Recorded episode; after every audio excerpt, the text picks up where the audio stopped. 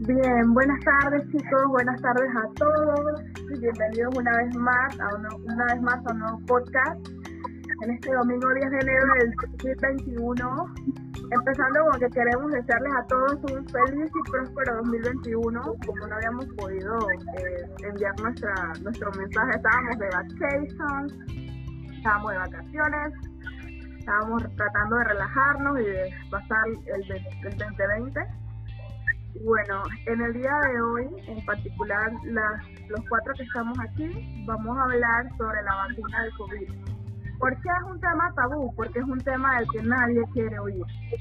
Un tema, más que nada, que nadie quiere discutir. Y que cuando lo discuten, lo discuten con, conflicto, con, con, fuego, con todo este asunto. Así que hoy vamos a hablar de la vacuna del COVID, del COVID en general que hay que hablar en caso tal, y principalmente preguntas y respuestas en este caso, pues, como ya saben, tenemos a Chan, que es profesora de ciencias, ella es bióloga, zoóloga sí. Tenemos a Fernando, que es psicólogo y médico, ambas cosas. Y tenemos a Nur, que es eh, recursos humanos y emprendedora, es la empresaria del grupo prácticamente. Y bueno, me tienen a mí. ¿Qué dices? ¿Qué dices? La empresaria sin plata. Ah, no, hombre, ¿qué te pasa? Toda empresa inicia de esa manera. Pero bueno, está su merced, Yami, que bueno, yo soy microbióloga como tal, así que este es un tema que realmente eh, no es que sea la super especialista, pero es un tema que definitivamente puedo responder eh, con propiedad hacia preguntas de las cuales yo sepa algo verdaderamente. Eh, y bueno, la dinámica de hoy va a ser parecida a la dinámica que tuvimos en los primeros, primeros podcasts. Vamos a tener una pregunta por parte de alguna persona, ya sea del chat o sea del grupo eh, del podcast. Y acá vamos a ir respondiendo cada uno lo que pensamos eh, y lo que sabemos eh, sobre esa pregunta. La que va a hacer la pregunta por hoy, porque se lo pedimos y se lo, me parece la persona apropiada es Nurjan. Ella es como, como habíamos dicho, la voz del pueblo. Así que bueno, te cedo la Bueno, a ver. A ver. ¿Me escuchan bien? Sí, Yo te escucho. Ok. Sí, se escucha bien. Tuve un pequeño problema con esto. Estoy resolviendo. Ok, sí, me obligaron a ser la voz del pueblo. Claro, súper obligaron porque ustedes saben que a mí no me gusta hablar. Ay, entonces, ¿qué estamos hablando? Ah, no, hombre. No, hombre. No, no, no, o sea, obligada porque pues a mí no me, no me, me da como penita esta vaina y, y pues, bueno, sí, me toca. A ver, entonces, hoy vamos a hablar de la famosa vacuna que si la rusa, que si la de Estados Unidos, que si la de los chinos, que si, bueno, no sé qué otra más haya salido, pero de la vacuna del COVID, de todas, de todas las nacionalidades. Ahora, pregunta, ¿dónde ustedes creen que se metió la, la OMS? ¿Qué se hizo con, todo lo que recogió para la vacuna? Porque hasta donde yo sé, son los que recogieron plata primero, millones de dólares, y los que ni siquiera han dicho estamos en procesos de la vacuna. A ver, ustedes como profesionales, cuéntenme, porque para mí se están disfrutando la plata en, alguna en un lugar de evasión de impuestos, porque son los que menos hablan de una vacuna y de los que más te tenían. Pero, ok, dame, danos un poco más eh, o sea, un poco más de detalle de tu pregunta porque no la entendí muy Ok, yo, como la voz del pueblo, quiero saber dónde está la plata que se le donó a la OMS para que hiciera la vacuna, porque era el primero que hablaba de recolección para una vacuna, apenas empezó todo lo del COVID, son los últimos en pronunciarse de eso. No se escucha. Entonces ustedes como profesionales que deben de saber más, más de, de, esa organización, porque no se ha escuchado que la OMS avala o está en proceso de tratar Ok, no sé. Tú nos dirás quién, quién empieza. A ver, Fer, creo que Fer tiene cara de que quiera hablar. Mira, las vacunas no, no es algo barato para hacerlo y eso todo el mundo lo sabe. Se necesita aparatología y recurso humano grande y calificado para hacerlo. Eh, es, verdad que con la pandemia se han visto cosas turbias, como en todo lo que se hace ahora, pero eh, lo bueno es que la vacuna ya está, la vacuna ya se está aplicando y ya se espera que el, el resultado que, que dé la vacuna sea un resultado bueno, que la efectividad es alta, las expectativas son altas. Claro que todas las vacunas no tienen la misma expectativa, la misma eh, eh, eficacia, pero lo bueno es que ya se tiene.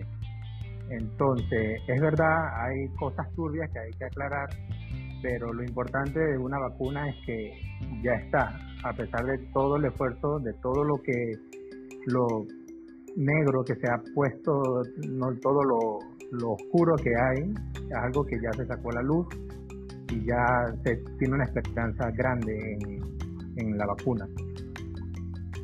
Okay. Eh, Yami, ayúdame.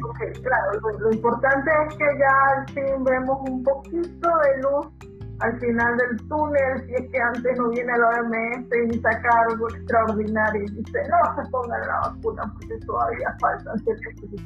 Pero a ver, Yami, tú como, como ya más en, la raíz del, asunto, ¿por qué tú crees que la OMS todavía no se ha pronunciado con una vacuna? Porque digo, si lo vemos desde el punto de FER, es muy cierto, eh, la vacuna implica dinero, pero lo cierto es que estos laboratorios que lo han sacado no recaudaron los miles y millones de dólares que se le dio a la OMS para que sacaran la vacuna. Entonces, explícame, ¿hay algo de que, por ejemplo, la OMS da dinero a alguna de estas farmacéuticas para sacar la vacuna? ¿Cómo, ¿Qué conocimiento tienes sobre eso? Ok, eso, eh, primero que todo hay que resaltar cuál es la función de cada institución o cada autoridad. Bien, la Organización Mundial de la Salud es una organización de referencia e información. Es decir, la Organización Mundial de la Salud es como si fuera una institución que se dedica exclusivamente a sacar, recopilar toda la información mundial que se pueda sobre salud ver dónde están los problemas y sacar protocolos de procedimiento de acuerdo a lo que varias, varios países hayan podido o varios expertos hayan podido decir que, bueno, este protocolo es el apropiado, cuáles son efectivos, cuáles no. Pero la Organización Mundial de la Salud no es una fabricante ni tampoco eh, una distribuidora de vacunas como tal. O sea, realmente la Organización Mundial de la Salud es solamente información, información veraz. Eh, en ese aspecto, la Organización Mundial de la Salud lo que hace es que, digamos así, que como es la principal fuente de información y el, o el principal contacto con todas las instituciones de la salud del mundo, lo que hace es que ella eh, funciona como una mediadora. Entonces, en ese aspecto, no solamente funciona como mediadora eh, por, ayudar a que llegue la información hacia todos los puntos a los que tiene que llegar y hacia las instituciones están interesadas en hacer una vacuna, por ejemplo, una farmacéutica, sino que además de, de eso ella funciona como una mediadora, haciendo diferentes, eh, ¿cómo, cómo, cómo decirlo? Diferentes como contratos para decir, mira, en este país tienen este porcentaje de dinero y de acuerdo a, sus tasas, esto es lo que pueden dar por la vacuna, este podría ser el precio, ta, ta, ta, ta, ta, ta, y entonces lo que hace la farmacéutica que genera la vacuna es que toma los contactos de la OMS y entonces distribuye la vacuna. Eh, no sé si se entiende la diferencia entre una cosa y la otra. Entonces, si la pregunta es, ¿por qué la Organización de la Salud no ha lanzado una vacuna y no ha dicho nada sobre la vacuna a pesar de los millones que se le has dado, es porque la Organización Mundial de la Salud no genera vacunas. ¿sí? La Organización Mundial de la Salud solamente te, puede decir, solamente te puede decir, de acuerdo a la Federación Americana de Drogas y Medicamentos, esta vacuna eh, tiene validez científica, es certera y es segura. Entonces, es como, es como decir, estamos nosotros cuatro. Ustedes tres eh, son un país diferente. NUR hace la vacuna, tiene una fábrica en su país de la vacuna y NUR hace la vacuna. Entonces yo como Organización Mundial de la Salud te pongo en contacto con Puca y con, con FER. ¿sí? Y entonces de esa manera, mira, FER tiene esta, esta capacidad, Puca tiene esta capacidad, vamos a evaluar los precios para ver tú qué dices. Y entonces tú pones tu precio, entonces yo funciono como la comunicadora y digo, mira, FER, NUR dice que este es así, así, así, este es el precio, ta, ta, ta, te puede dar esta dosis y de acuerdo a la FDA, esto funciona así, así, así. ¿Sí? Entonces, como puedes ver, la Organización Mundial de la Salud es una autoridad, por así decirlo, pero una autoridad por porque una información veraz o una eh, comunicación veraz en temas de salud, la que mejor respalda eso es la Organización Mundial de la Salud es como que la man que tiene todos los contactos, así que yo sé que lo que tú me vas a decir es así. Entonces, esa es la razón, o sea, esa es la, lo que yo pensaría que es la razón. La, Organización Mundial de la Salud es la que saca la vacuna. La vacuna es la, la que saca la farmacéutica y la Organización Mundial de la Salud solamente replica la información y ayuda a la mediación y la negociación.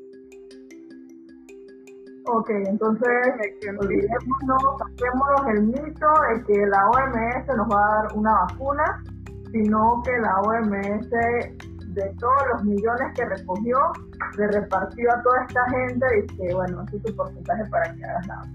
Ok, entonces, Puka, tú como ya que eres más de, los animalitos y esto, este, esa, ese tipo de vacunas, este, los los y las pruebas se le hacen a ratoncitos. O sea, el ratón, ¿por qué siempre se coge un ratón para las pinches pruebas?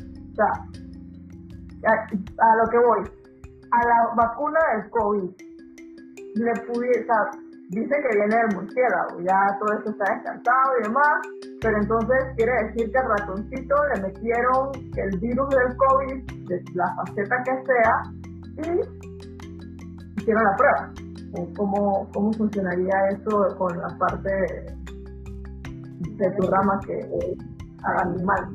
Buenas tardes ante todo. Se utiliza generalmente animales de prueba. Bueno, en el caso de la vacuna del COVID, bueno, no tengo eh, no tengo información acerca de que se ha hecho alguna prueba con animales, pero generalmente las pruebas que se hacen en el laboratorio usan los animales, en este caso ratones, pueden ser cerdos, ¿por qué? Por la afinidad del ADN que tiene con el ser humano. O sea, nuestro ADN es parecido al ADN de esos animales y puede darnos una idea, una cierta idea del resultado que puede ocasionar en nuestro cuerpo. Pero realmente lo que científicamente se ha demostrado es que cada ser vive distinto.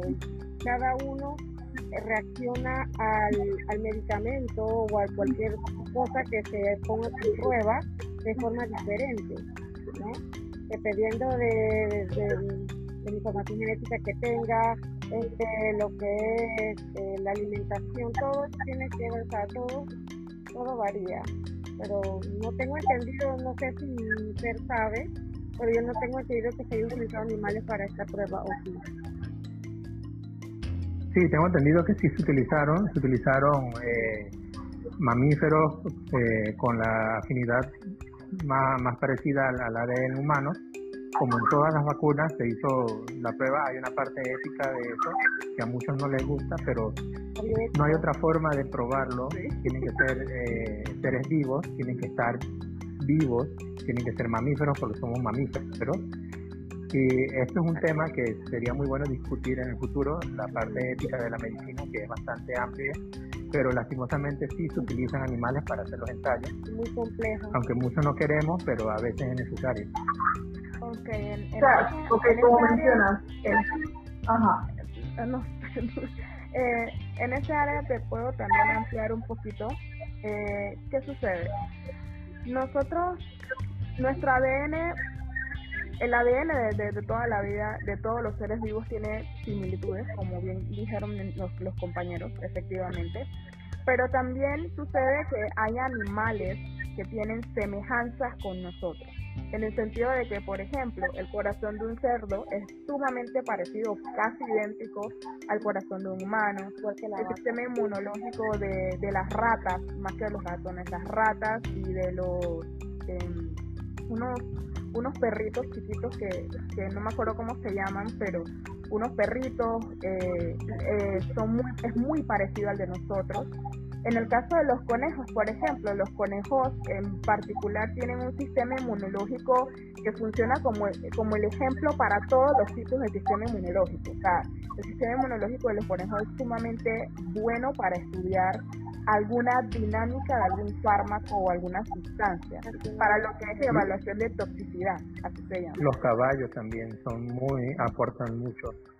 El detalle está en que, ¿por qué se usan estos tipos de animales? Porque aunque tú puedas desarrollar a nivel de laboratorio un fármaco o encontrar una molécula que te funcione para algún tipo de enfermedad o algún tipo de, condición, tú lo tienes que probar en un ser vivo porque los seres vivos no son como una sola variable, o sea, los seres vivos son un montón de variables. En el sentido de que yo puedo tener cultivos de células en mi laboratorio y puedo probar el fármaco sobre esas células para ver si funcionan con esas células. Pero nosotros no tenemos un solo tipo de células, ¿sabes? Nosotros tenemos condiciones nutricionales, condiciones fisiológicas, condiciones inmunológicas, tenemos factores, tenemos comorbilidades, o sea, hay tantas variables en un ser vivo que tú necesitas poner este fármaco o poner esa sustancia o esta vacuna en un ser vivo para ver cómo funciona. Número uno, si te cumple la función que tú esperas. Y número dos, si no se vuelve algo, algo tóxico para el individuo. Entonces ahí es donde entran los animales de laboratorio. Ahora, es mucho mejor tener animales pequeños, mamíferos pequeños, como, como bien comentó Esther porque número uno son el, cuidado es más económico, las condiciones son más controladas y es mucho más fácil asegurar una calidad de vida para un organismo que es pequeño a asegurar calidad de vida para un caballo, por ejemplo. Y además que se reproducen bastante rápido, exacto. tienen bastantes crías y puedes tener resultados incluso más rápidos en menor tiempo. Exactamente. Entonces es mucho más fácil cuidar que el animal no sufra, por ejemplo. Esto es algo que es muy fuerte que se oiga que los animales de laboratorio no sufran. Tú tratas de hacer todo lo posible para que el fármaco sea lo menos tóxico posible en caso tal de que tenga algún nivel de toxicidad y de que el animal tenga todo, que si alimentos, que si, si está convaleciente que tú lo ayudes, o sea, cuando tú tienes animales de laboratorio y estás haciendo ensayos clínicos, tú tienes veterinarios, personas de bioterio, personas, personal dedicado exclusivamente a la calidad y salud del el animal de laboratorio. Entonces eso tú lo puedes lograr con animales pequeños, porque con animales grandes es un esfuerzo mucho más grande. Ok, ok. Entonces, ahora avanzando un poquito y metiéndonos un poco más en el tema en sí de, de la misma vacuna, la vacuna ha tenido aceptación como también ha tenido rechazo. Ha tenido aceptación y creo que el porcentaje mayor está entre las personas de 35 a 65 de años y ha tenido más rechazo por los jóvenes porque de alguna manera todavía los jóvenes sentimos que somos todos poderosos y que no nos puede pasar nada. Este, digo, somos, pues no me incluyo como tal, pero sí como joven. Y como joven que dice que no se va a poner la vacuna. Entonces, obviamente, eh, ¿qué, ¿qué, me garantiza a mí? Digo, para sacar una, todavía tenemos una enfermedad, eh, algo así como muy drástico poniendo todo, sería el VIH. Todavía no tenemos algo que 100% que combata la enfermedad. Obviamente tenemos eh, tratamientos muy efectivos que reducen la enfermedad, corríjame si estoy mal, del 70-80%, pero nada al 90%. Pero en cosas de meses sale una del COVID. Obviamente las enfermedades no son para nada iguales, quiero aclarar, pero sale una en tiempo relámpago. primero era la China, y ya la China no la escucho. Después que si la de Estados Unidos, la de Estados Unidos que no. ¿Qué fue lo que pasó en sí con la vacuna de Estados Unidos? A ver, eh, ¿sabes algo de, por qué hay tanto como... Vacuna... No, Estados Unidos no, es como vetada todo el mundo le tiene miedo a la vacunación porque se cree que la vacuna es, es que te inyectan el patógeno y eso te va te puede enfermar y es verdad.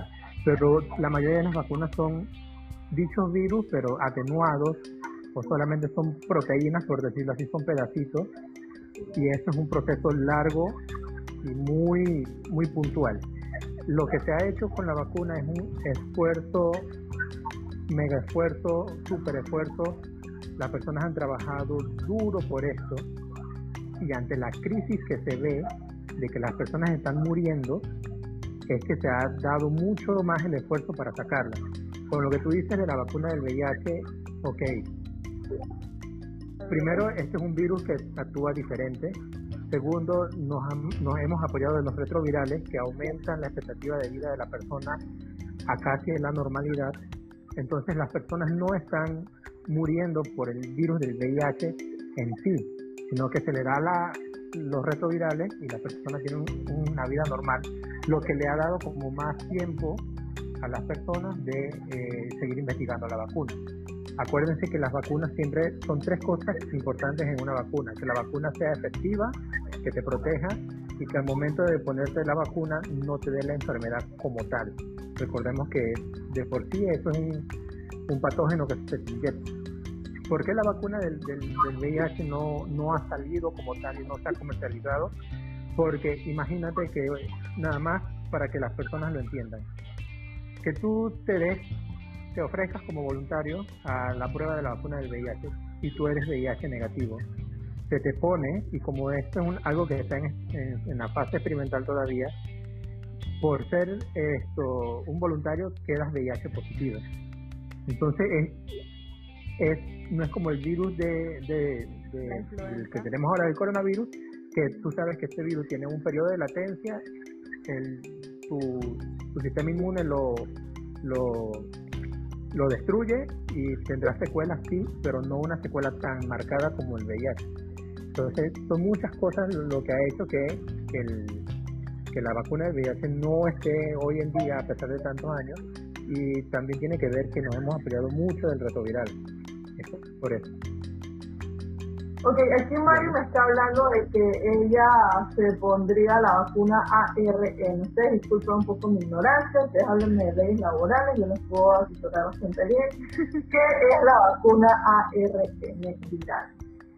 ¿A qué se refiere Mari Carmen con esta Eh, bueno, ahí Mari Carmen dijo algo muy importante sobre la parte de los animales, que lo que ella está leyendo es que los ratones fueron modificados genéticamente para que no, o sea, no les afectara y se pudiera aún así estudiar la dinámica del virus y la dinámica de la vacuna. ¿sí? Esto es muy importante porque eso te ayuda a que tus, animales de laboratorio tengan bioseguridad. Y la otra parte de que yo me voy con la vacuna de ARN viral. Ok, bien clase, clase, clase de, microbiología. Voy a aplicarle lo más sencillo que pueda, ¿ok? Bien, nuestro sistema inmunológico tiene todo para atacar a cualquier microorganismo.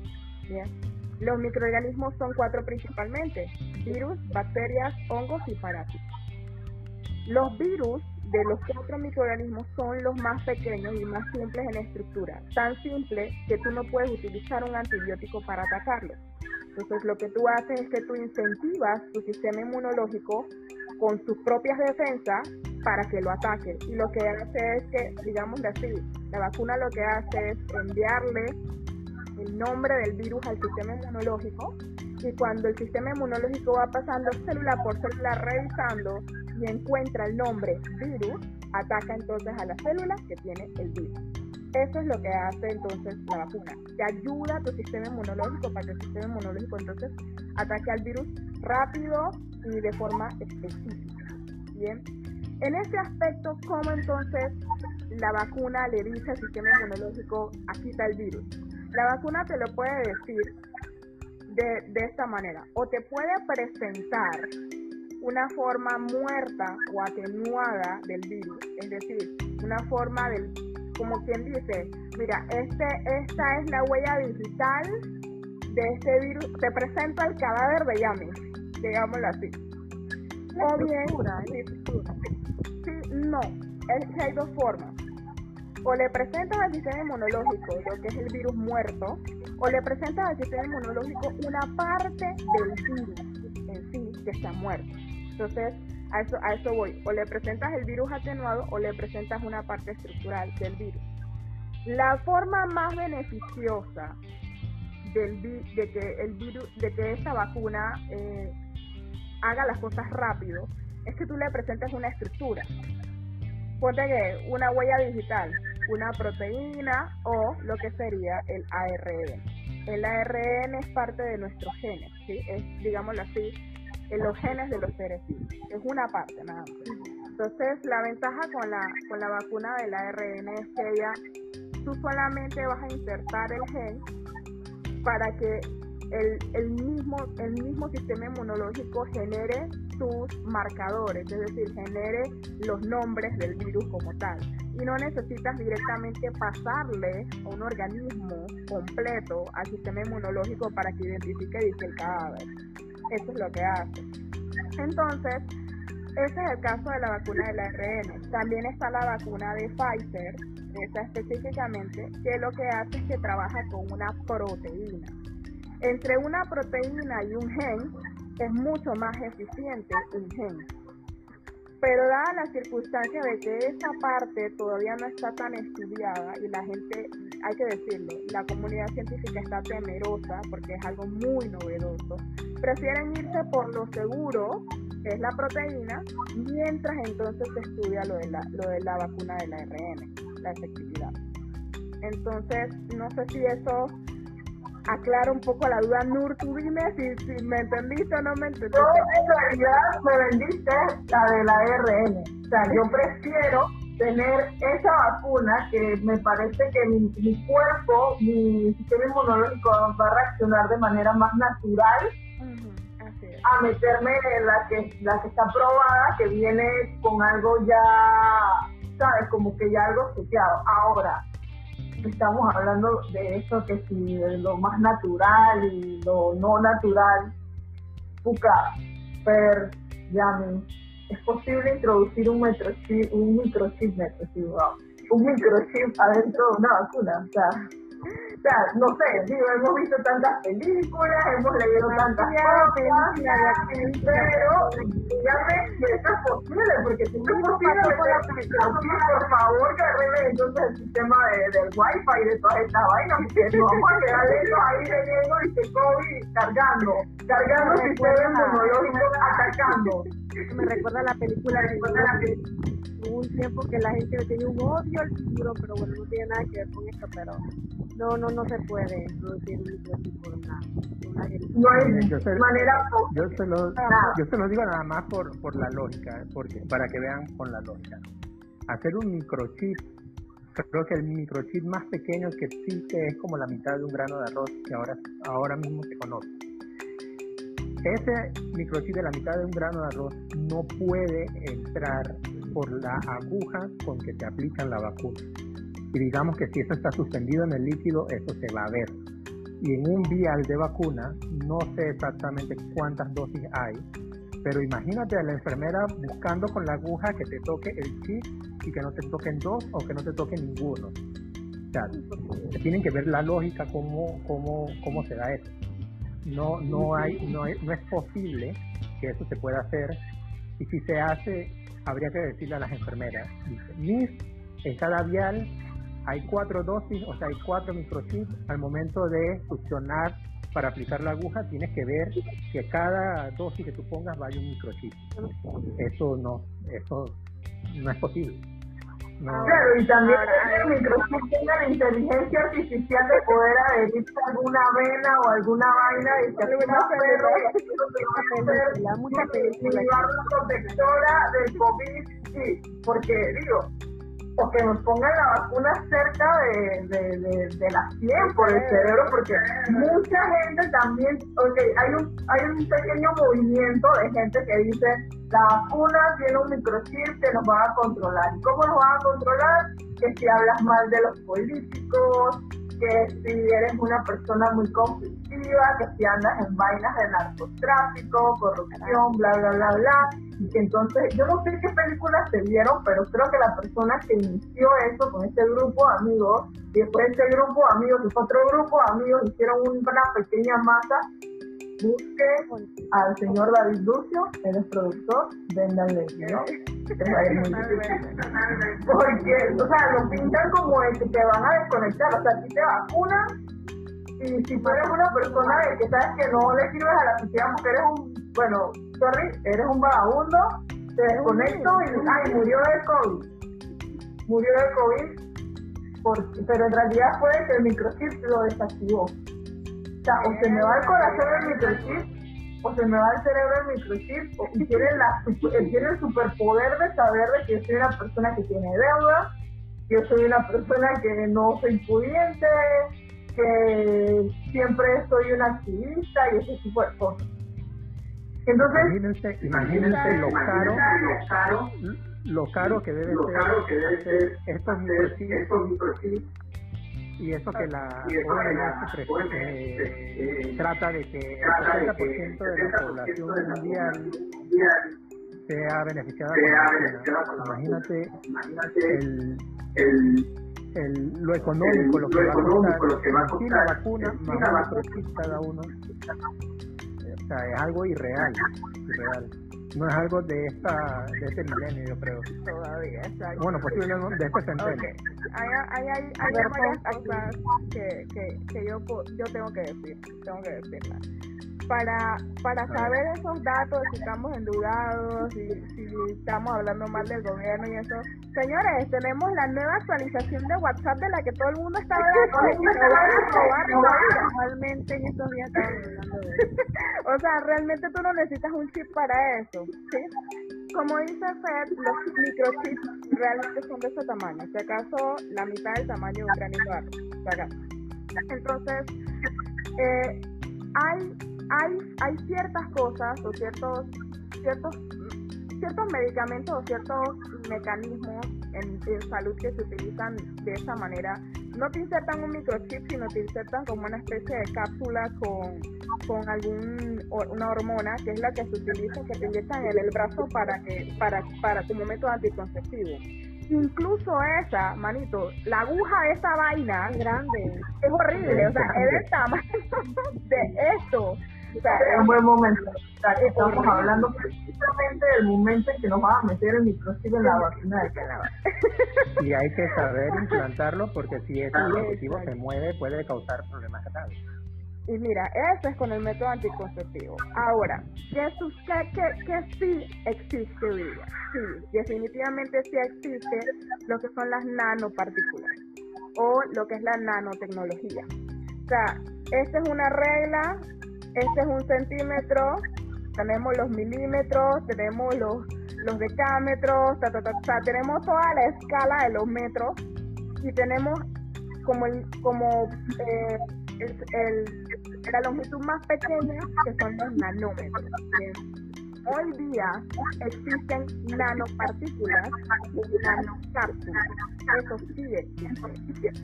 Pero aún así, no estamos. Que me escucho con eco. Sí, creo. ¿Me escucho? ¿Sí? Me escucho con eco todavía. No sé si salir. ¿Tiene el, la transmisión en vivo? No sé. Bueno, ahora sí, ahora sí escucho bien. Bueno, eh, en ese aspecto las nanopartículas o nanocápsulas, como su nombre lo dice, funcionan como una cápsula, ¿ok?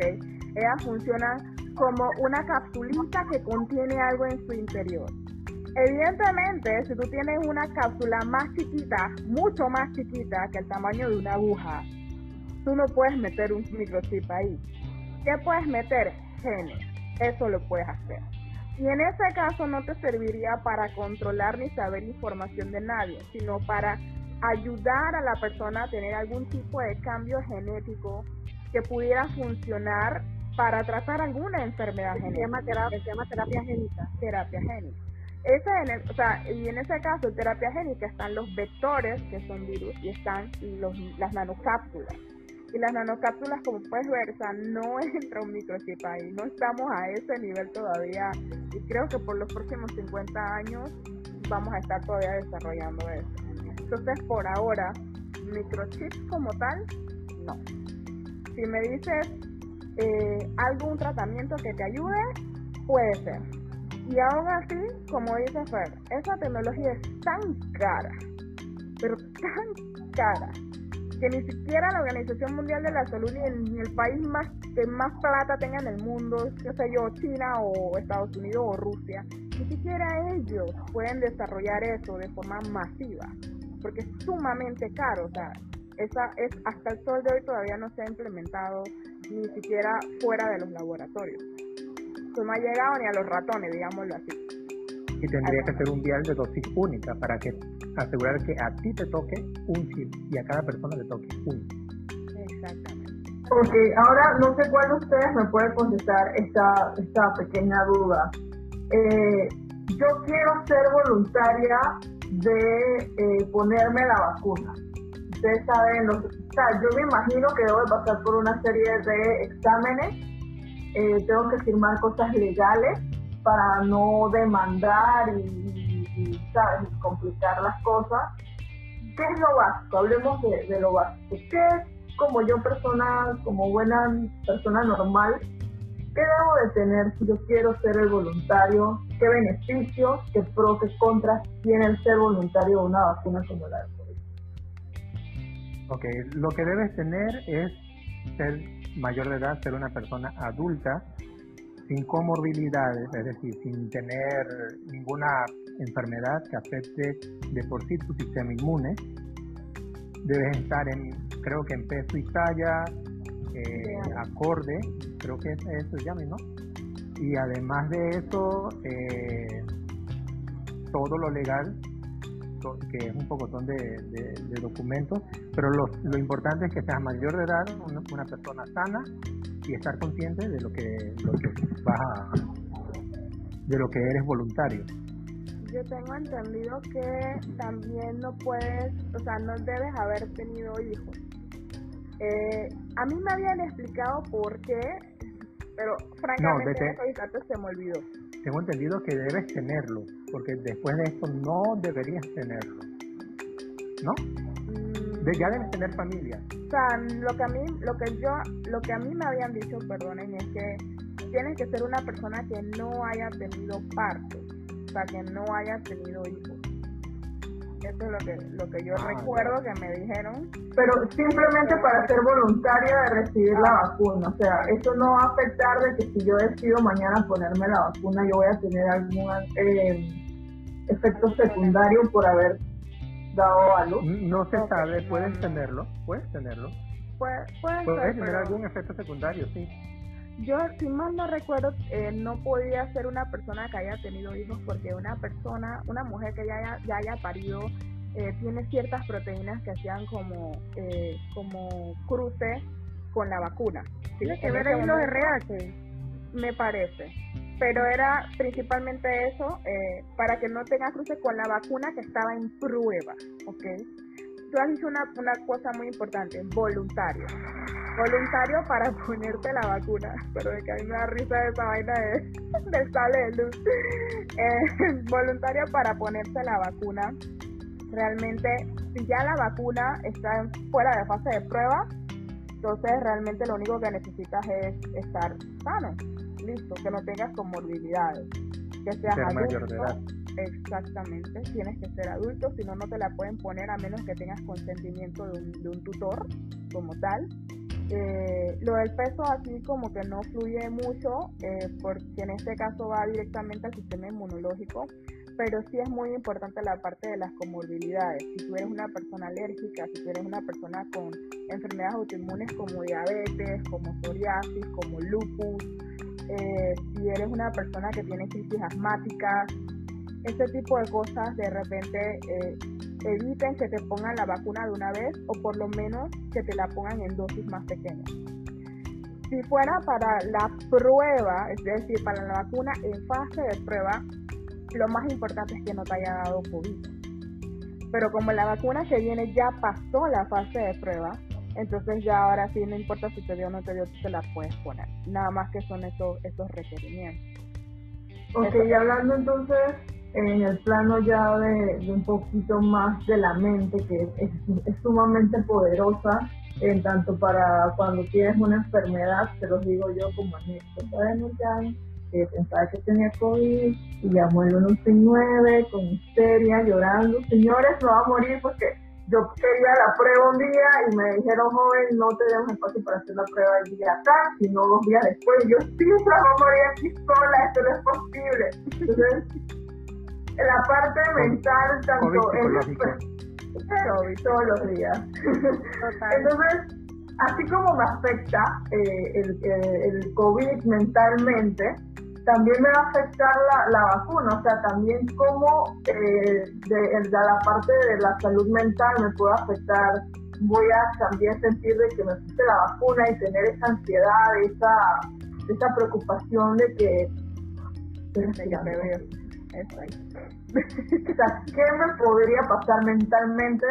Dado también a la poca información, a que de alguna manera como, como seres humanos nos sentimos, ¿sabes? Yo, yo pensaba que, que de momento nos hemos sentido muy ignorantes a, a la poca información que nos han dado, no se han hecho campañas para fortalecer. Ya de hecho venimos de una enfermedad donde que si vender Gay, que si la hizo el murciélago, que si los chinos y que si era una guerra micro, micro algo. Este, entonces ya venimos de ese arrastre que nos ha durado, ya vamos para, eh, ya estamos ya un año y meses. Entonces ahora nos echan una vacuna que sale en tiempo récord y que supuestamente es lo mejor y de alguna manera yo lo puedo decir, siento un poco de esperanza que puedo volver a salir a ese bar, a ver a mis amigos, a pasear, a volver a irme al Parque Omar, eh, a, un concierto al aire libre sin preocuparme de que quisiera alcohol. Ay, tengo que lavar la botella. Ay, no, man, así para allá mascarilla. Digo, obviamente tampoco creo yo que me sentiría segura, por lo menos así salga la vacuna, eh, por lo menos a terminar este año sin mascarilla, no me debo salir sin mascarilla. Pero sí, ¿cómo me afecta a mí psicológicamente aplicarme una vacuna que ha salido en tiempo récord? Y que ya de la enfermedad, de hecho, también viene de, un, muy dudosa procedencia. Mira, ahorita mismo el temor de las personas es este, me ponen la vacuna, me va a dar COVID. Ese es el, temor, la ansiedad que existe eh, ahorita mismo en la población. La verdad es que sí, sí te puede dar COVID al momento de ponerte la vacuna, pero se espera que el COVID que te dé, los síntomas que te den sean algo muy transitorios y parecidos a un resfriado común. La finalidad de la vacuna ahorita mismo es reducir la mortalidad y reducir el contagio. Eso no quiere decir que no te vayas a contagiar. Por eso mismo la eficacia de las vacunas no son del 100%. Y también eso pasa con la vacuna de la influenza. Tú te puedes poner la vacuna, tú puedes sentir un malestar por 24 horas y eso es algo normal, pero no, no, no quiere decir que, que, vayas a morir por eso.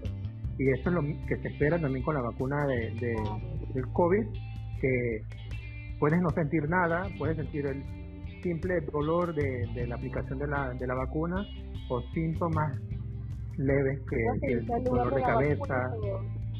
Ajá, y eso es lo que se lo que se lo que se espera y lo que necesitamos ahora mismo es bajar la mortalidad porque si ven las estadísticas de la OMS en las últimas semanas la mortalidad del COVID ha subido. En parte se cree que es por la mutación del virus, en parte se cree que es por la eh, irresponsabilidad, digamos así, de la, de, la, de la población. Ambas cosas pueden pasar, ambas cosas pueden influir, pero lo que sí es seguro es que al momento de ponerte la vacuna del COVID, tienes que seguir cuidándote como si no te lo hubieras puesto. Tienes que seguir con la, el distanciamiento social, tienes que seguir con el, uso de mascarilla. Ah, ok, la gente dice, ah, bueno, y si tengo que seguir con todo esto, ¿por qué me voy a poner la vacuna del COVID? ¿Por qué me voy, me voy, voy a, voy a aceptar, voy a dejar que me pongan el virus? Bueno, la, la, simple respuesta es que gracias a ese virus que te ponen, puede que si te iba a dar COVID, sea simplemente un catarro y no quedes entubado en el hospital y lo peor de todo es que muera. Esa es la idea principal, esa es la finalidad que se tiene con la vacuna. Posiblemente con el pasar de los años sí, posiblemente mejore y las personas no, no tengan ni siquiera un síntomas constitucionales, síntomas de ninguna clase, y bueno, es, posible, ¿no? las cosas mejoran cada año, pero ya la vacuna, recuerden que se está poniendo. Eh, hay mucho morbo en redes sociales de que videos que te ponen eh, vacunas sin aguja, que te ponen simplemente un placebo, que la eh, jeringa está vacía. La verdad que las redes sociales tienen una, un poder que muchos no, no, no, no, vemos lo, lo poderosos que pueden ser y si se usaran de una forma correcta, créeme que ayudaría mucho a que las personas aceptaran la vacuna y se cuidaran mejor y todo eso. ¿Yami? ¿Algo más que quieran hacer? Eh, bueno, a, ver, ahora sí. eh, ok, que psicológicamente estoy segura de que va a pasar la gente se habrá puesto la vacuna y en menos de una hora jurarán que tienen COVID. Eso es que va a pasar. Hay gente ya lo tienen en la cabeza. exactamente. Y van a tener COVID psicológico que eso realmente se puede dar, que tú piensas que tienes COVID y literalmente te da fiebre, te falta la respiración y todo, todo, todo, literal. Y puede ser una enfermedad estacional y la, y la Sí.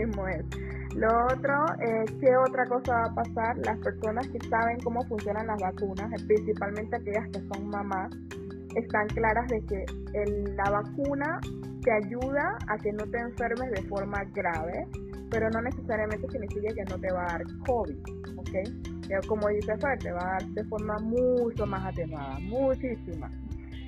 Pero el detalle está en que de todas formas, por lo menos se va a tener que tener, el, valga la redundancia, el cuidado del lavado de manos.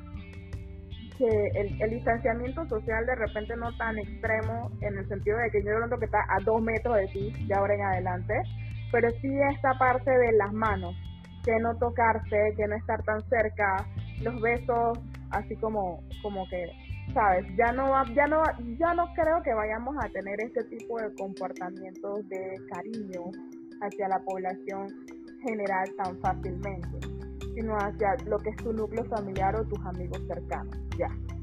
Precisamente porque, a pesar de todo, ¿qué sucede con la vacuna?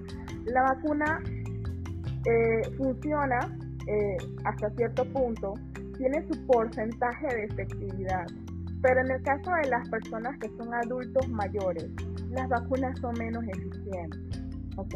Porque las personas que son adultos mayores tienen un sistema inmunológico ya bastante deprimido, porque ya tienen mucho tiempo, ¿no? Ya muchas células de ellos han muerto, ya muchas cosas, por eso se da la vejez. Entonces, en este caso, tú tendrías que mantener distanciamiento y mantener lo que son los hábitos sanitarios en público y demás para proteger a los adultos mayores. Porque aunque ellos se pongan la vacuna, de todas formas es probable que a ellos les dé de una forma intensa. También para proteger a los pequeños. La ventaja del COVID es que el COVID no afecta a, a los niños como tal. Tienen que ser pelados de 11 años en adelante, usualmente, que así es como se maneja el, COVID, el, el coronavirus.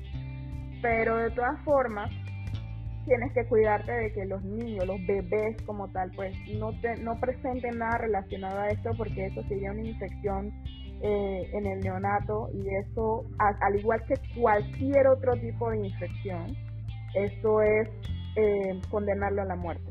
Así. Los bebés no se pueden enfermar precisamente por eso los dos extremos de la vida son los más delicados, los bebés y los ancianos. Ajá, exactamente. Entonces, eso, ese es el asunto. O sea, que ¿por qué voy a tener que usar mascarilla? Para proteger a eso. Para proteger Lo que pasa es que la vacuna, disculpa que te interrumpa, es que la vacuna solamente es para reforzar el sistema inmunológico. Eso no es una cura como tal.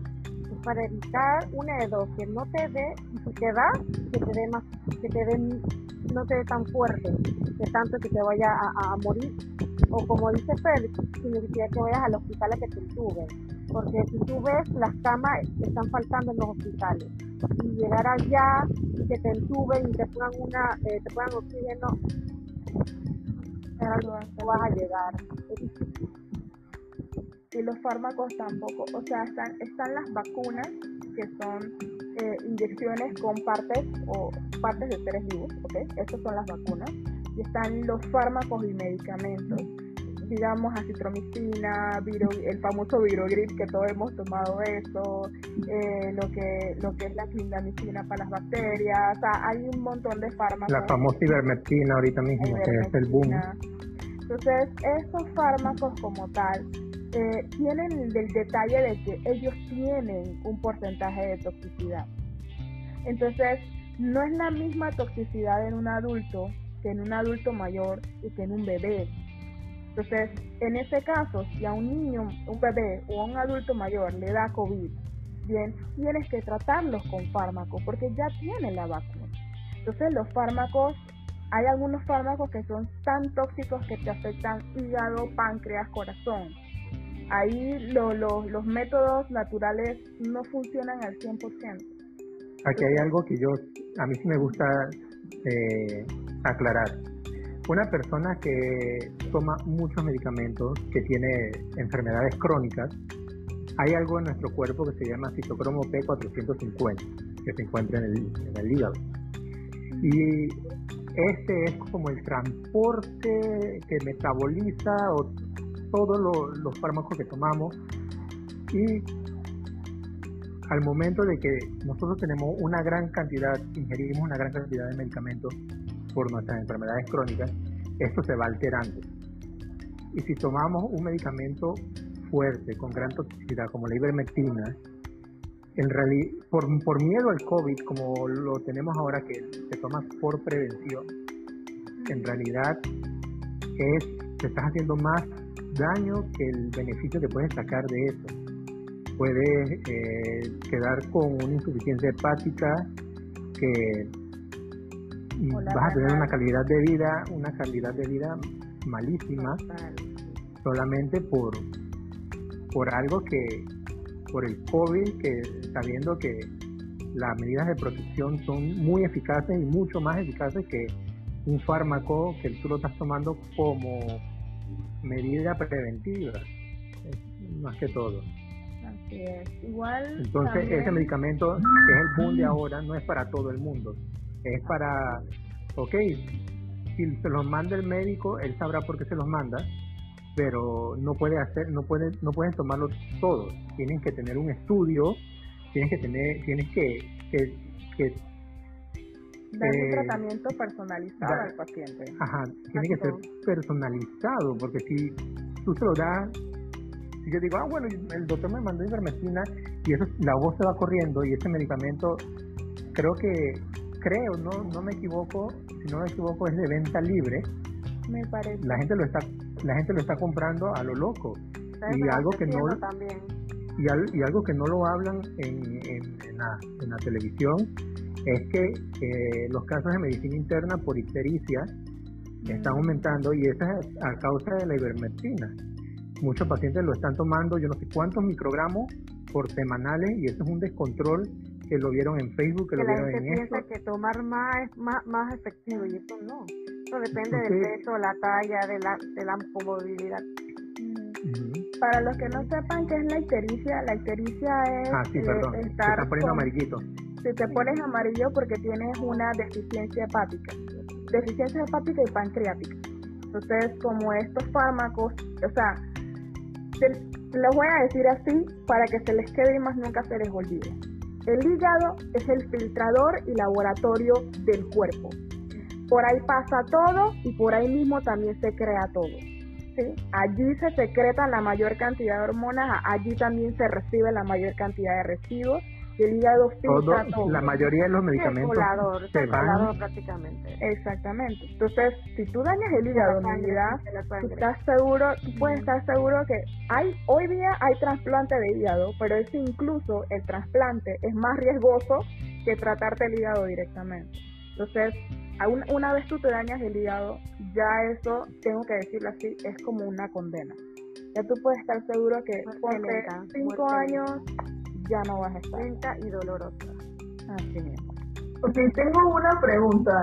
A ver, si a mí me dio COVID y yo me recuperé, yo me tengo que poner la vacuna. Claro. Según Se puede dar, se puede dar de nuevo. Según tengo entendido, y es una pregunta válida porque yo misma se la hice también a mi mamá, que es enfermera, y ustedes saben que las enfermeras son las que hacen los programas de vacunación. Prácticamente son las que saben más.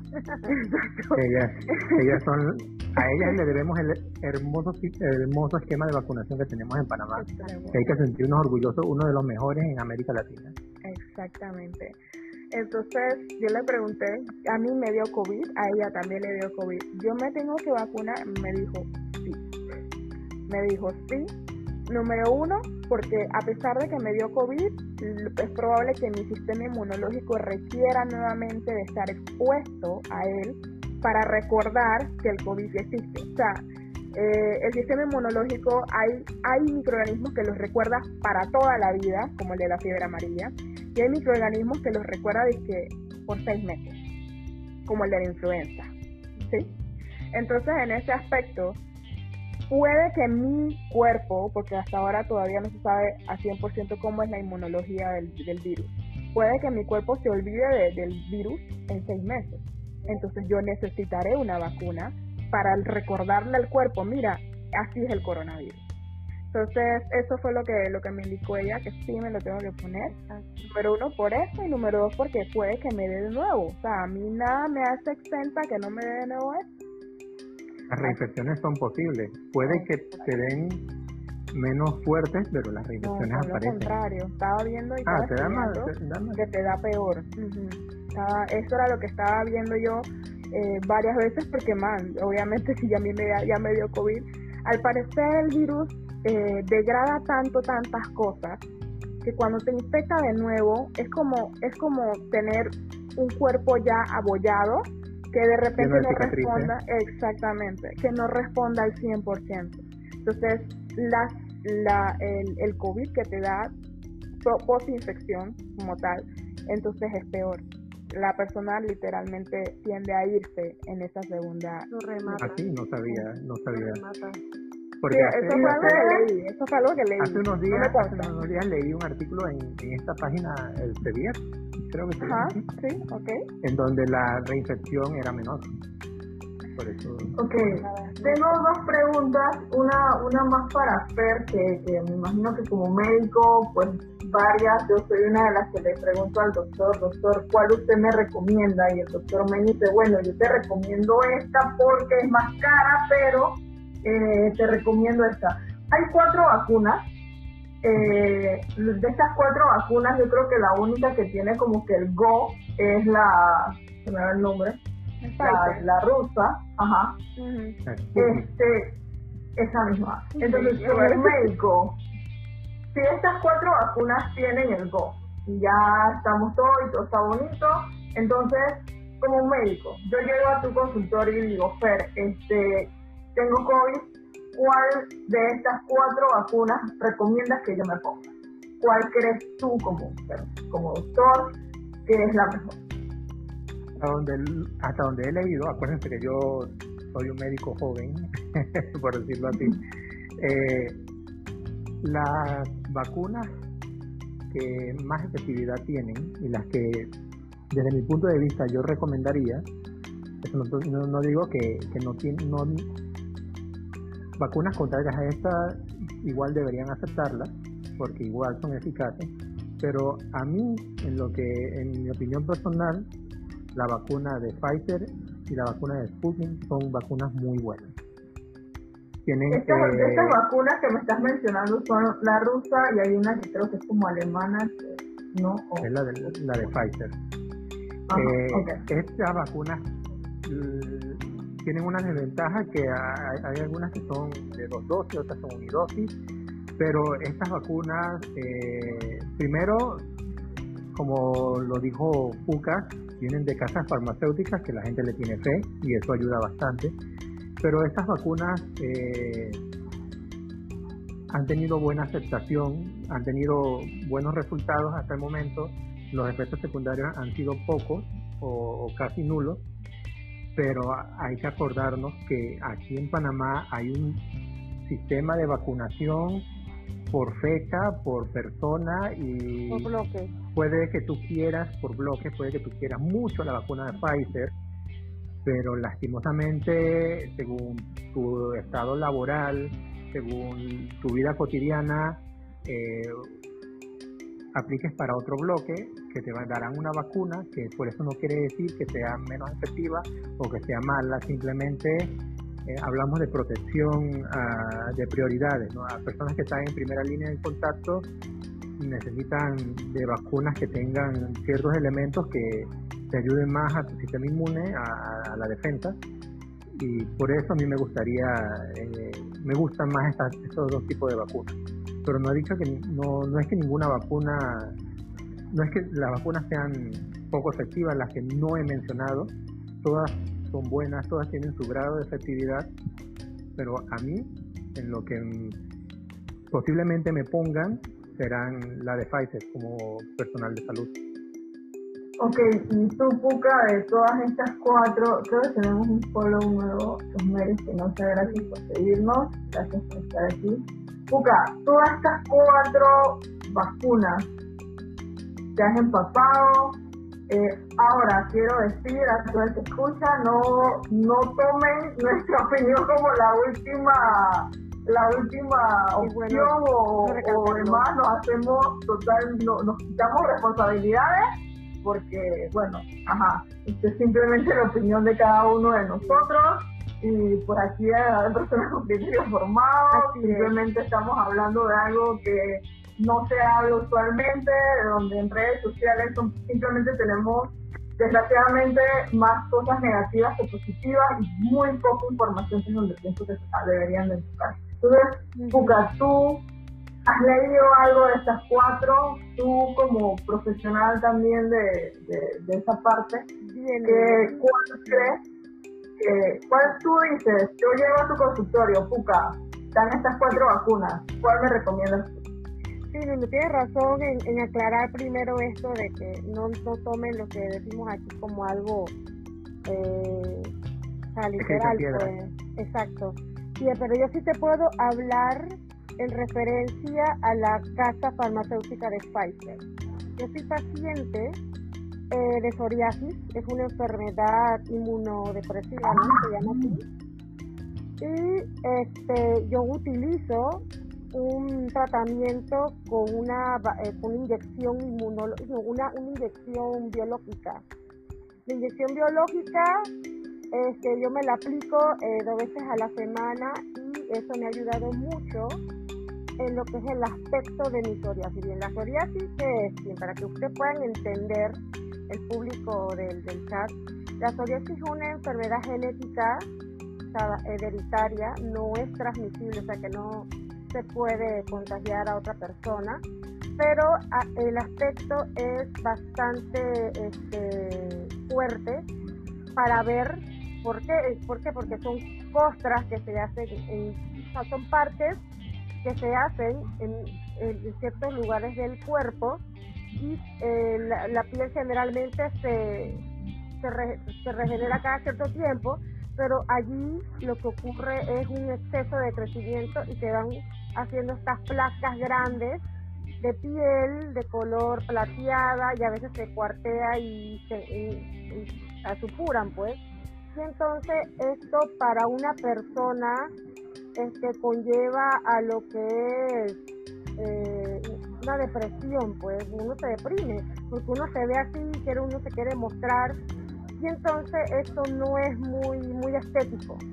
Y entonces este es un tipo de, de enfermedades que se ha dicho enfermedades raras pero sí te puedo decir, sin hablar mucho, esta casa farmacéutica me ha ayudado mucho en el aspecto de mi psoriasis, tanto que no pareciera, a veces parece una mancha, a veces parece eh, una quemada, pero ya la gente ya no me ve con desprecio como antes me veían, porque la gente pensó que, ay, no, pero eso qué, y se me quedaban viendo, y se me quedaban viendo, y eso es bien, eso es bien difícil estar en la calle y que la gente se quede viendo es bastante fuerte, ¿no? Pero bueno, gracias a Dios, eh, lo que son los tratamientos biológicos existen. Y he tenido, bueno, es la única, es la única este, inyección biológica que he usado. Por ahora casi dos años y los parches nuevos que me estaban empezando a salir ya prácticamente no se ven.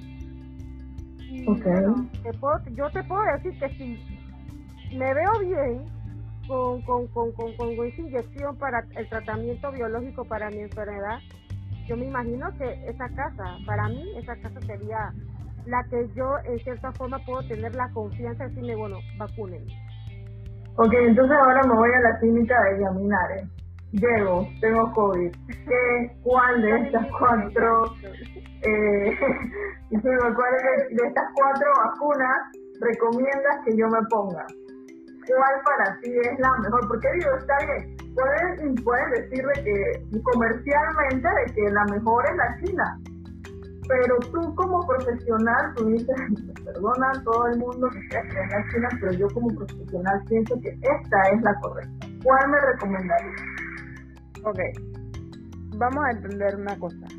Si la vacuna salió al comercio es porque tiene porcentaje de efectividad y tiene el mismo porcentaje que otras vacunas. ¿Qué es lo que variaría aquí que me diría a mí, bueno, esta es la mejor para ti en sí, las dosis que presente la vacuna? como dice Fer, si es una vacuna de una sola dosis o si es una vacuna de dos dosis. Es decir, que tú necesites, te vacunaste hoy y en tres meses o seis meses necesitas volver a vacunarte o en un año, digamos, necesitas volver a vacunar. Entonces, las de una dosis son las más fuertes, las más severas, las que tienen un porcentaje de efectividad que literalmente llega súper arriba, pero así mismo como eh, son efectivas, así mismo los efectos pueden ser eh, graves en caso de que tenga un nivel de toxicidad alto. Entonces, yo personalmente, como esta es una enfermedad muy reciente, o sea, es demasiado reciente y las vacunas, como bien dijiste, se elaboraron muy rápido. Yo sé que se puede, yo sé que tienen la seguridad para eso, porque hoy día ya no necesitamos tanto tiempo para desarrollar una vacuna. De todas formas, yo esperaría eh, que fuera una vacuna que tuviera dos dosis por lo menos. Porque la de una dosis es, ya te digo, es, es demasiado para una persona cuando todavía no se sabe tanto. Ahorita mismo yo te diría una que tuviera dos dosis y, que en los próximos años, si se, si se desarrolla una mejor, que tenga una sola dosis, bueno, en los próximos años, ya cuando tenemos eh, la, gran, la gran población, la mayor parte de la, de la inmunidad contra este virus. Entonces, en ese aspecto, la Pfizer tiene dos dosis, ¿sí? Y me parece que la, la de Estados Unidos también tiene dos dosis. Perdón, la Pfizer es la de Estados Unidos, la Sputnik tiene, la Sputnik tiene tres dosis, ¿verdad, Fer? Me parece que es de dos a tres eh, dosis. De dos a tres dosis, sí. sí. De dos a tres dosis. Entonces, esas, yo te recomendaría esas porque todavía estamos evaluando los efectos, porque todavía el virus eh, tiene sus mañas y sus cosas, esas. No porque son las mejores, hay que decirlo, no porque sean las más efectivas, sino porque... Todas son buenas. Exactamente, todas tienen acción contra el virus, por eso son vacunas comerciales, si no, no lo fueran, te lo aseguro. La FDA no las aprobaría. Pero el detalle está en que, de acuerdo a tu condición como paciente, es que yo tengo que evaluar cuál es la mejor vacuna para ti. Porque no es lo mismo vacunar a Puca que vacunarme a mí, que vacunarte a ti, que vacunar a Fer. ¿sí? Y hay que buscar la que es más segura para todo el mundo. Y las más seguras usualmente son las que tienen más dosis porque los efectos son buenos, pero son leves en cuanto a la toxicidad. Así que eso es lo que te podría decir. ¿Cuál en sí? La Pfizer, la verdad es que sí, y la Sputnik también, las dos. Y también según tu, tu trabajo, según lo que te dediques, estás expuesto 24 horas a pacientes COVID. Bueno, lo, ideal, lo ideal es que se haga una dosis. Ajá. Ok, entonces, bueno, creo que nos ha quedado bastante claro que lamentablemente la red no, no ha sido lo suficientemente clara para, para podernos dar esta, este tipo de información, aclararnos ciertas dudas. Igual acá todavía queda un montón de dudas a nivel personal eh, de si ponérmela o no ponérmela. Eh, me voy bastante con la opción que dijo Mari Carmen de la ARN, creo que era así este, muy buena. Y, ahora, después que ya mi Fer y Puka han aportado, pues puede que me hayan convencido un poquito más de, de considerar el, el sí, pues, el como el que, bueno, quizás sí me la ponga, porque yo estaba totalmente cerrada en no hacerlo, eh, también por miedo, pero bueno, ojalá que pronto haya una campaña lo suficientemente fuerte eh, que bueno, si de verdad con el virus no lograste eh, eh, pasar información real, la poca que se tiene hasta el momento, por lo menos hacer que como, eh, como este, este medio es tan, tiene tanto impacto sobre el ser humano, que busquen campañas para, para poder que yo tenga confianza en esa vacuna, para saber que no me va a volver un robot del Estado, para saber que eso no es que me va a meter el virus y me va a terminar muriendo, o que los efectos secundarios son irreparables y que si voy a quedar con la boca torcida, que si voy, ¿sabes? Todo ese tipo de cosas que se han visto. Entonces, eh, yo les doy las gracias por aclarar bastante de mis dudas espero que los que estuvieron aquí este tiempo también hayan quedado los bastante o lo suficientemente claros. Igual como decimos, no nos hacemos responsables de las letras chiquitas. Esa es la opinión de cada uno de nosotros.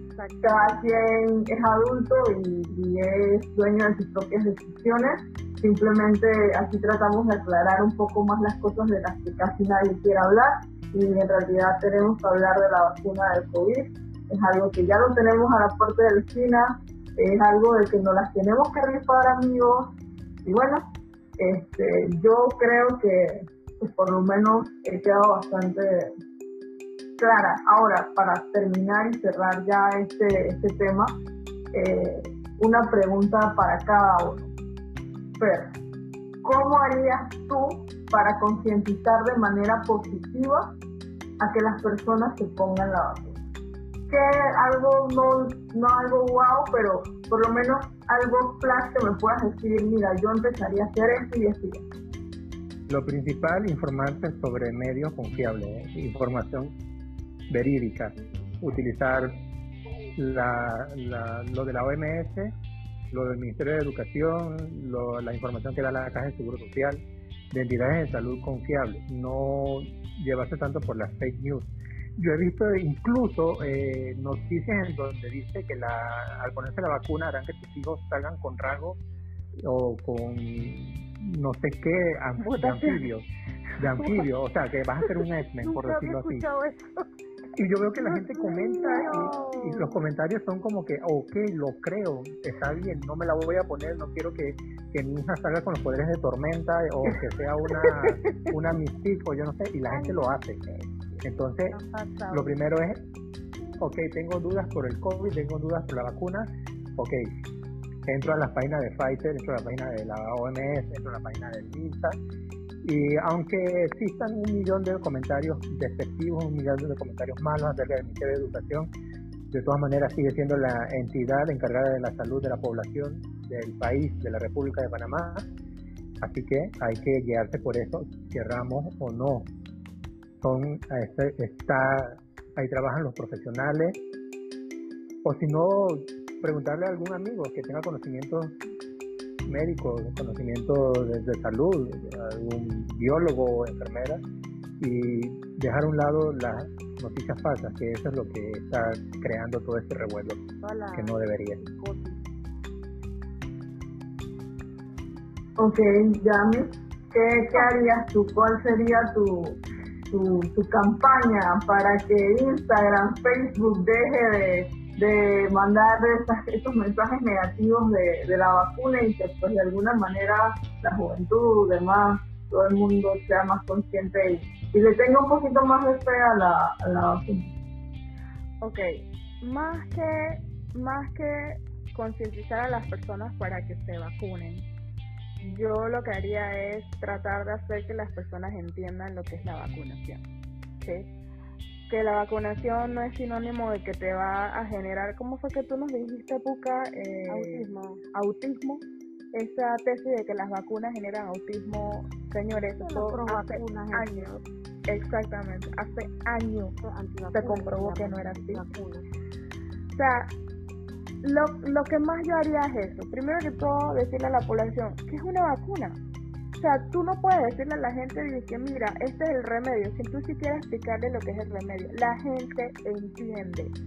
Y nosotros tenemos que quitarnos ese chip de que la gente no va a entender, de que la gente no es inteligente, de que hay gente poco eh, con poco eh, poco coeficiente. Señores, con el lenguaje adecuado. Exactamente la gente sabe. Es como los niños, los niños entienden. Entonces, en ese aspecto, primero explícale es lo que tú le estás poniendo a la persona. ¿Por qué te lo estás poniendo? Dale las bases para eso. Y después entonces, que se lo ponga. Pero no agarres a la gente de que por su ignorancia eh, no van a estar dispuestos y ya, evidentemente no van a estar dispuestos porque nosotros como humanos, ese ha sido nuestro mecanismo de supervivencia por por todas las eras que hemos pasado, ¿sí? de que nosotros le tenemos miedo a lo desconocido. Mientras más te ignores algo, más le vas a temer. También más te va a interesar, pero principalmente más le vas a temer. Entonces, más que nada eso, yo de mi parte como docente, como microbióloga haría eso. Y eh, además de eso, eh, pues incentivarlos a, como bien dijiste tú, fuera a tener un criterio con lo que son las noticias, a la gente le gusta el morbo, a la gente le gusta la confabulación. Yo no voy a esperar, yo no espero que toda la gente esté de acuerdo con la vacuna. Eso no va a pasar, ¿ok? y no ha pasado con ninguna vacuna tampoco. Exactamente. Entonces yo tengo que tener una perspectiva realista que yo pueda hacer todo el esfuerzo y poner de mi parte para educar a la población, para incentivarlos y motivarlos a que se vacunen, pero la población es la que decide. Y cada quien decide si sigue, si no, si se muere, si vive, lo que tú quieras. ¿okay? Así que con la mentalidad de que no todo el mundo va a estar convencido, de que no todo el mundo lo va a hacer, sencillamente hago mi parte de educar a los que pueda educar con los conocimientos que yo tengo. ¿okay? Pues eso esencialmente. Hay una cosa aquí, eh, en sí, eh, los programas de vacunación se caracterizan porque hay parte de promoción de la salud. O sea, la enfermera no solamente te vacuna, ella te agarra, se sienta con un panfleto, lo abre, te lo lee, te dice, firma aquí, por esto, o sea, es todo un proceso para que te vacunen y más con una vacuna nueva. Ya cuando la vacuna es vieja, que ya tiene años y ya tiene su porcentaje y sus estudios perfectos, entonces ya ahí no te dice tanta cosa. Pero como es una vacuna nueva, los programas de promoción de la salud van a ser intensos. Entonces yo puedo esperar que realmente la, la gente se incentive a vacunarse ya después precisamente por la labor de la, del, personal de salud. El otro, ya lo último en sí, más que nada, no solamente trataría de educar a la gente con respecto a la vacuna, sino a educar a la gente de quién tiene la, no la verdad absoluta, porque obviamente eso no existe, sino quién tiene más coherencia en la información. O sea, yo estoy cansada, y tengo que decirlo, yo estoy cansada de que la gente solo sepa dudar del Ministerio de Salud, de la Organización Mundial de la Salud, de la OPS, que es la Organización Panamericana de la Salud. O sea, señores, sin, sin salud o con salud, ellos tienen trabajo, ¿ok? Entonces, de nada les sirve a ellos hacer un mal trabajo. Y toda la información que ellos recopilan es información veraz. Ahora, que me digan a mí que hayan querido políticamente maquillar algunos algunos números de los de los de los infectados y demás, yo se lo puedo entender. Pero ya cuando tú hablas de una vacuna o un fármaco y eh, de estudios científicos, créeme, tú no puedes maquillar nada ahí porque eso es literalmente algo aprobado por la Federación Americana de Farmacia y Droga. O sea, eso no es un cuento que a la OMS te está tirando y ya. Tampoco es un cuento que el MISA te quiere tirar y ya. No, eso no es así. no es una institución pinche por ahí que ay, firmó un papelito y ya. No, es todo un proceso. Que nosotros tengamos corrupción en Panamá, sí. Que tengamos personas incompetentes y, y botellas, sí pero definitivamente esas botellas, por ser botellas, no son las que están al mando de ciertas cosas como esta. Esto es demasiado serio para dejarlo en manos de personas incompetentes.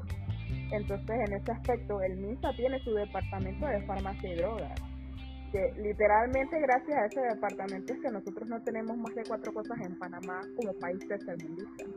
Entonces, y hay que ah. decirlo, y hay que decirlo, y me encanta decirlo, como país tercermundista tenemos el mejor esquema de vacunación, gracias a las enfermeras y al equipo médico y al ministerio y todo eso.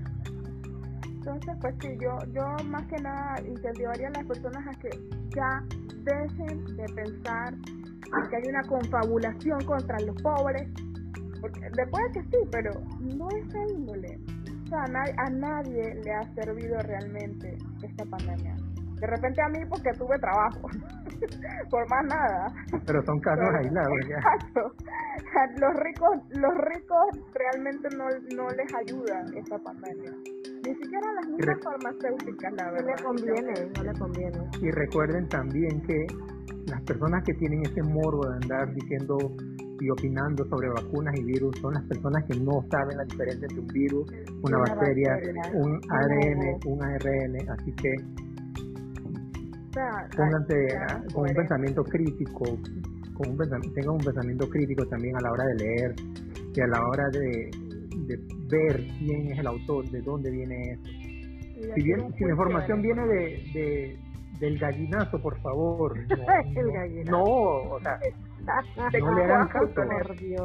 De cocoa.net, no. No, no, o sea, hay, hay que saber, hay que saber de dónde sale la información y la, la mejor información en salud por muchos problemas que nosotros tengamos en Panamá es el MISA.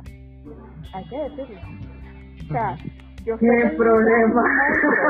Yo estoy clara que el MISA es un monstruo y que el ministro de Salud probablemente no es, por lo menos de mi parte no es muy bien visto, ¿no? Pero hay que decirlo, es una persona en medio de ese mundo con tanta gente. Ahí se fue Puka. Ahorita regresa. Mientras ella regresa voy a voy a... Digo, eso próximamente, gente, hablaremos de la corrupción en Panamá. No, exactamente. ¿Nos escuchas, Puka? Sí, no sé qué pasó. Ahí estás, ahí estás. Y bueno, eso, eso más que nada sería lo que, lo que yo haría para ayudar a la gente a que entienda que la vacuna es necesaria y segura. Así que bueno, Puka. Entonces, Puka, cuéntame, ¿cuál sería tu gran plan? bueno, ya de todo lo que han mencionado Fer y Yami, que yo creo que también sería también algo que hiciera, yo, yo diría más que todo es tratar como de calmar la parte eh, mental de la gente, porque la gente anda como que desesperada, esto no es así, me dijeron así, que no sé qué, que no, que tú estás equivocada, que estos son los Illuminati, o sea, tratar como, como de bajarle esa ansiedad a la gente y decirle, lo más importante de esto, sobre esta pandemia, es tratar de mantener la calma, es tratar de mantener la calma, ¿no? Y esto yo lo he aprendido después de más de 10 años de padecer la enfermedad que yo tengo, Yo no puedo estar pensando y estar deprimiéndome por la mínima cosa, porque se me agrava la situación. ¿No? Imagínate en un sistema inmunológico de una persona normal. ¿Cómo debe de afectarle eso? Imagínense, o sea, yo, yo usaría el ejemplo de mi reacción de mi enfermedad con, con, con, lo que es bajarle, bajar, bajar un poco lo que es la, desesperación o, o, el estrés a la, o a la, la salud mental, o sea, bajar el estrés a la, a la gente, ¿no? De, que, que tenemos que de, guardarle la calma, bajar, a tener calma en esto, ¿no?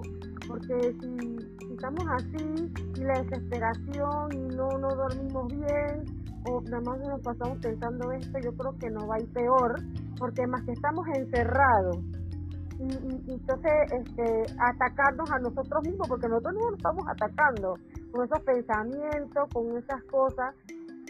Tenemos que aprender a relajarnos, señores. Yo decía Recuerden que el estrés, la ansiedad, todos bajan, el sistema inmune lo debilita. Exactamente, eso lo agrava. O sea, por eso yo lo digo por mi enfermedad, porque yo cuando estoy deprimida o cuando estoy bajo estrés o cuando estoy enfadada, a mí se me, se me pone horrible. Me aparece la historia. No, no me aparece, yo siempre la he tenido, pero se pone muy, muy, muy visible, ¿no? Se pone más visible de lo que ya son y se agrava, se hincha, se, o sea, ¿me entiendes, no?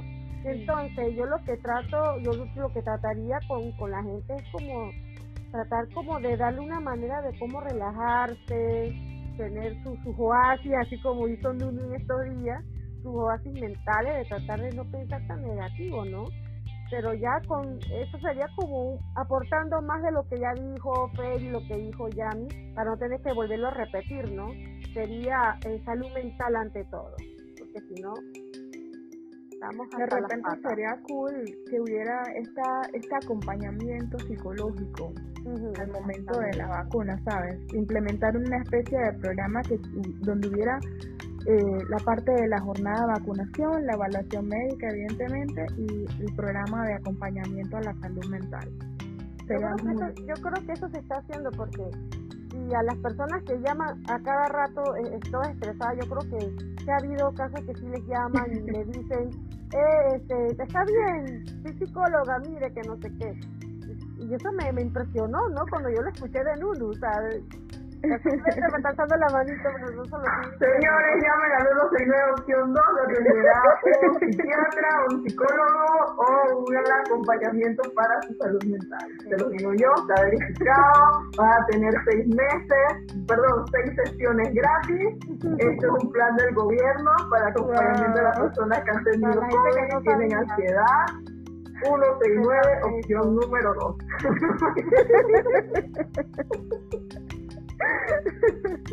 ya, ya, es, ya, ya es paciente, ya es cliente frecuente ya. Pero te ayudó bastante, ¿verdad? sí, ayuda. Sí, sí, de hecho sí me ayudó. Este, yo, a mí me atendió la psicóloga Jaime Chu.